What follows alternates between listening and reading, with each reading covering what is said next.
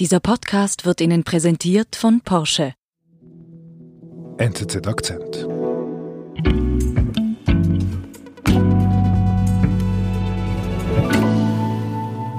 Das war am Anfang auch das äh, Besondere an diesem Fall. Es stand Aussage gegen Aussage. Und wem glaubt das Gericht mehr? Glaubt es dem Stardetektiv der Polizei oder glaubt es einem notorischen Drogenhändler? Tonnen von Haschisch, ein Drogenbaron und ein Starpolizist. Das sind die Zutaten von Norwegens spektakulärstem Drogenkriminalfall der Geschichte. Rudolf Herrmann, du bist der Skandinavien-Korrespondent der NZZ und ich muss dich gleich was fragen. Ich liebe skandinavische Krimis, ich liebe Wallander. Ich muss auch sagen, ich vermisse neue Wallander-Folgen seit Henning Mankell gestorben ist. Wie geht's dir damit, mit diesen Krimis aus Skandinavien, wenn du selber dort lebst? Mir geht es genau gleich. Und als ich nach Skandinavien kam als Korrespondent vor gut fünf Jahren, da wusste ich eigentlich fast nichts über Skandinavien. Ich wusste das, was alle wissen, dass es sind äh, sozialdemokratische Musternationen, Wohlfahrtsstaaten, alle Leute sind freundlich, allen Leuten geht es gut und so weiter. Und diese nordischen Krimis, die haben mir dann ein ziemlich anderes Bild vermittelt, ein, ein düsteres Bild, äh, dass da im seelischen Untergrund, im gesellschaftlichen Untergrund Sachen laufen, die man nicht mit Skandinavien zusammenbringt. Und diese nordischen Krimis, die enthalten immer eine, eine große Portion Sozialkritik. Sie greifen Themen auf, die die Gesellschaft bewegen und flechten diese Themen dann in die, in die Handlungen ein. Und darum lernt man auch so viel über die Gesellschaften, in denen sie handeln. Wer gefällt dir besonders? Ah, die Brücke ist eine, eine hervorragende Serie. Die Wallander-Serie, die gefällt mir auch sehr gut. Dann gibt es äh, einen norwegischen Starautor, der heißt Jon Esbø. Seine Bücher lesen sich sehr flüssig. Und er hat auch eine interessante Figur drin, das ist sein Starermittler, der heißt Harry Holle. Das ist eine Person mit sehr viel persönlichem Gepäck, das er mit rumschleppt. Das ist ja auch so ein, ein Zeichen des nordischen Krimis. Die Polizisten, das sind nicht die, äh, die stromlinienförmigen Stardetektive, sondern es sind immer sehr viele persönliche Probleme auch mit dabei. Die Ringe unter den Augen mit der hellblauen, alkoholgespülten Iris würden verschwinden, wenn er sich erst mit warmem Wasser gewaschen, abgetrocknet und gefrühstückt hatte nahm er jedenfalls an. Harry war aber nicht ganz sicher, wie sich sein 40-jähriges Gesicht im Laufe des Tages halten würde. Ob sich die Falten glätten und der gehetzte Gesichtsausdruck verschwinden würde, mit dem er aus seinen quälenden Albträumen aufgewacht war? Und interessant ist ja, dass zu diesem Harry Hole gibt es jetzt neuerdings auch eine Entsprechung im realen Leben.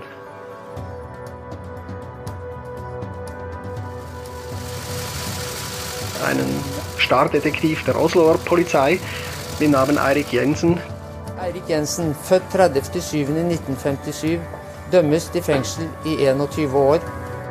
Der eben gerade für 21 Jahre im Gefängnis gelandet ist in einem ziemlich aufsehenerregenden Fall.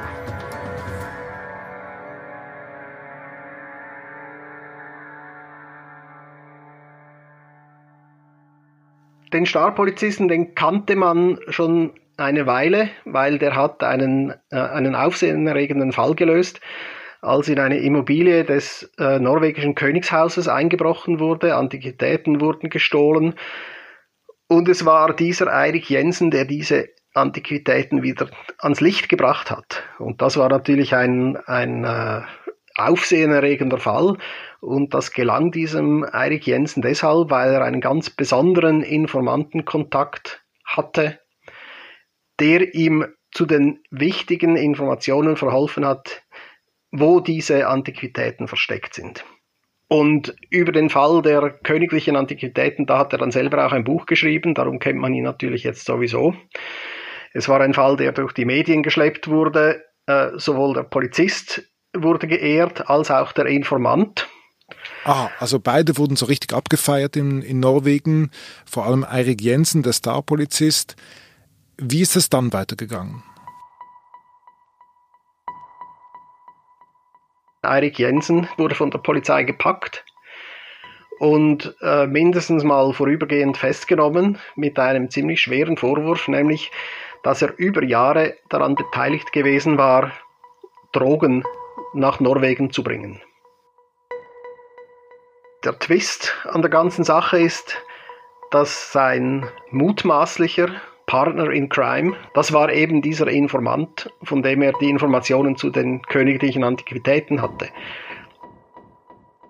Und dieser Informant, der hat zugegeben, dass er über Jahre insgesamt rund 25 Tonnen Haschisch nach äh, Norwegen gebracht hat. Und an 14 Tonnen soll eben dieser äh, Eirik Jensen dann beteiligt gewesen sein.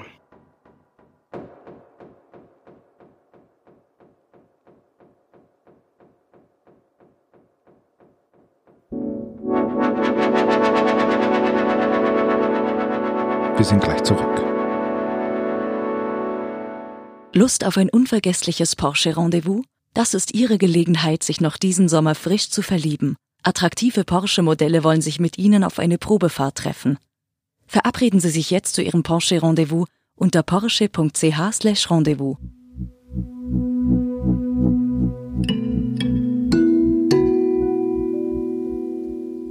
Also das heißt, die hatten nicht nur eine Informantenbeziehung oder ein, ein, ein, überhaupt eine Beziehung, das ist ja schon das eine. Der Polizist, der Star-Polizist, der ein Buch geschrieben hat, hat Drogen ins Land geschummelt, war am Drogenhandel beteiligt. Ja, wie genau dass er an diesem Handel beteiligt war, das lässt sich äh, schwer sagen. Das ist auch aus der Gerichtsverhandlung nicht ganz klar rausgekommen. Es war natürlich so, als äh, Ende 2013 dieser Jermund Kappelen von der Polizei gefasst wurde und ihm all diese, diese Drogenimporte zur Last gelegt wurden, da hat er halt nach einem Weg gesucht, wie er vielleicht seine Strafe ein bisschen mildern kann und hat dann ausgepackt. Und als er auspackte, da kam zum Vorschein, dass er diese langjährige Beziehung, äh, Arbeitsbeziehung hatte zu Eirik Jensen und dass die Beziehung nicht nur darin bestand, dass er dem Jensen Informationen gab, die Jensen zu spektakulären Aufdeckungen von anderen Fällen verwerten konnte, sondern dass die zwei unter einer Decke steckten und äh, Jensen auf die eine oder andere Art behilflich war, dass diese Drogen den Weg nach Norwegen finden konnten und dass er halt auch auf die eine oder andere Weise entlöhnt wurde dafür. Aber das kann ja jeder behaupten. Also haben ihm die Richter dann wiederum geglaubt? Natürlich, das kann jeder behaupten und das war am Anfang auch das äh, Besondere an diesem Fall. Es stand Aussage gegen Aussage und wem glaubt das Gericht mehr? Glaubt es dem Stardetektiv der Polizei oder glaubt es einem notorischen Drogenhändler? Okay, und für wen hat, hat, haben sich die Richter entschieden? Dass der Drogenhändler äh, die Wahrheit erzählt hat und dass der Jensen eben beteiligt war an diesen Importen.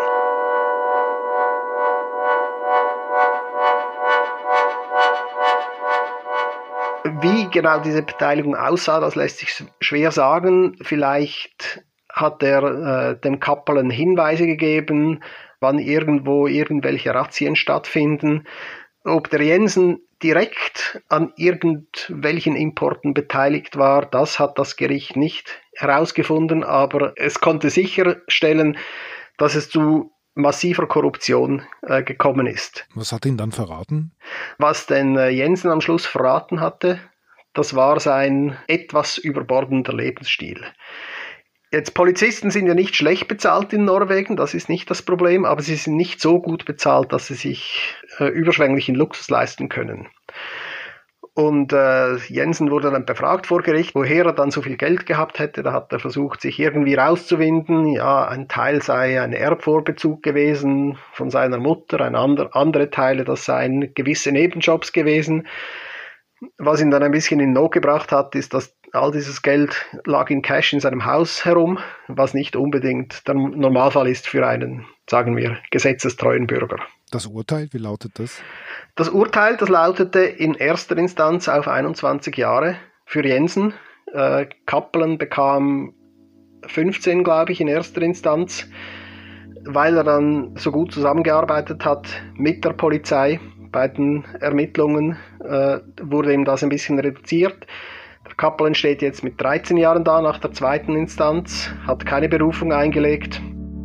Mit guter Führung wird er nach zwei Dritteln der Strafe entlassen. Das heißt, äh, der Kappelen, der kann da bald von außen vom Gefängnis in die Zelle von, von Eirik Jensen reinwinken, weil der Jensen erst jetzt ins Gefängnis muss.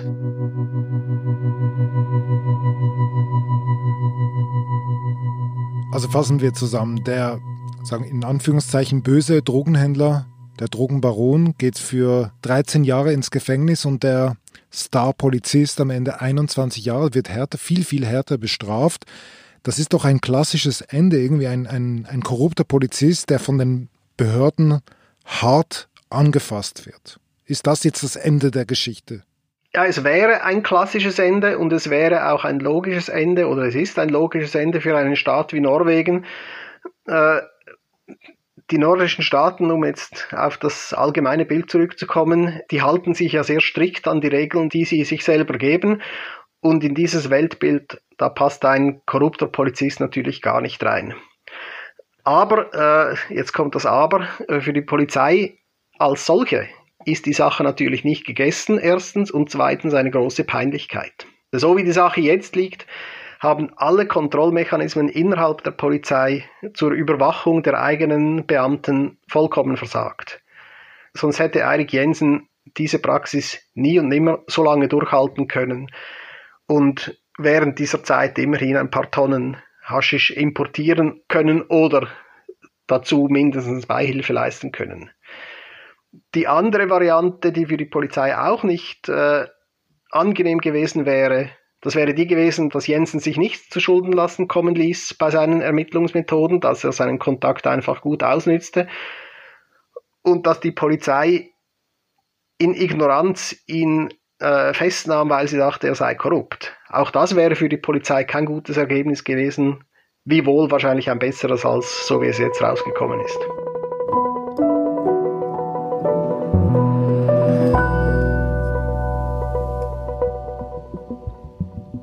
Also Rudolf Herrmann, das ist ja ein guter Stoff jetzt gewesen, den du uns da erzählt hast. Jetzt ist die Frage, schreibst du jetzt den nächsten skandinavischen Krimi dazu? Ich liebe zwar Geschichten und ich liebe auch das Schreiben, aber mit Fiktion bin ich nicht gut. Äh, ich liebe es, Geschichten aufzuspüren, aber irgendwie selber, selber Geschichten zu schreiben, das, äh, das liegt mir nicht. Vielen Dank, dass du dir die Zeit genommen hast für uns. Liebe Grüße nach Skandinavien. Danke, ich danke für die Einladung zum Podcast.